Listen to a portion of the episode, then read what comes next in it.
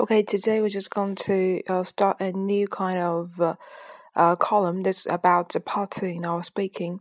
The first topic is we talk about a movie you want to watch again. Today, my topic is to talk about the uh, movie that's filmed by the Stephen Chow, Zhou Xingchi.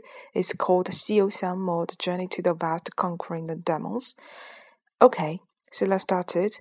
Uh, I would like to talk about a movie that I would like to watch again. That is A Journey to the West, which is you know a series of conquering the demons, and it is filmed by the Stephen Chow. And the film is talk about the master Tang Sanzang. He just uh, tamed three monsters with the help of the girl who is the played the role of the Shu Qi, a famous actress in China.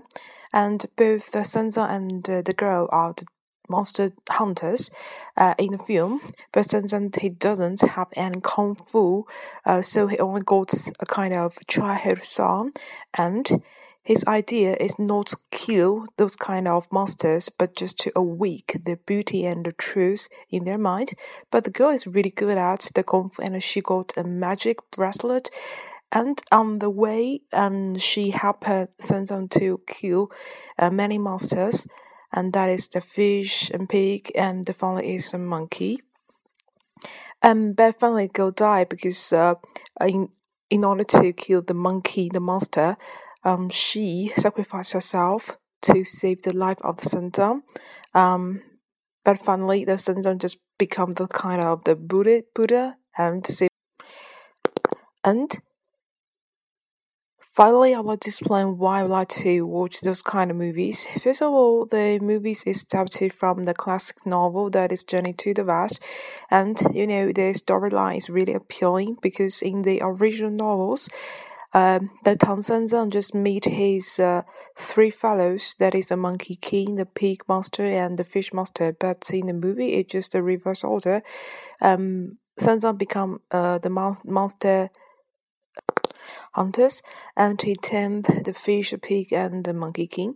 And what's more, the you know the movie is full of humorous lines, and they use modern languages. Just just just they quote the monkey king, the Mister Sun. Just you know, it's very interesting because it's close to real life, and they use many drugs that we can't understand. It's really funny, and what's more, you know, the idea of the whole movie is really good because it tells us that to uh, kill those monsters is not just kill them, but to awaken the true goodness and beauty of those kind of monsters. Because every monster have the bright side, although they're monsters, but they must have some sufferings, the dark side, to make them become those kind of monster, which should uh, enhances those kind of bright side of themselves. And the last one is that is told us to give up something, you have to learn to pick it up first. Such as such as you know that all the monks in China can't get married, they can't love, and uh, but you know in this kind of film, the Sanzang, and the he is loved by the girl. When the girl show his heart and love for him, he just refuses because he's afraid to love the girl because he's a monk, he can't have love. But finally, when the girl is dead, he suddenly realized that love the girl is just part of the greater love, just love the nature. It's the same love for love the flowers, the nature, everything. So it's as kind of the good thing. If you want to uh, give up something, you have to learn to pick it up. And uh, finally, I think I love the Simpsons. It's really placid, really slow paced. It's just talk about the lost love. When you heard about song, just to feel so touched and moved. And all in all, this is a good movie, and it's really a hit uh, in the last year, so that's good.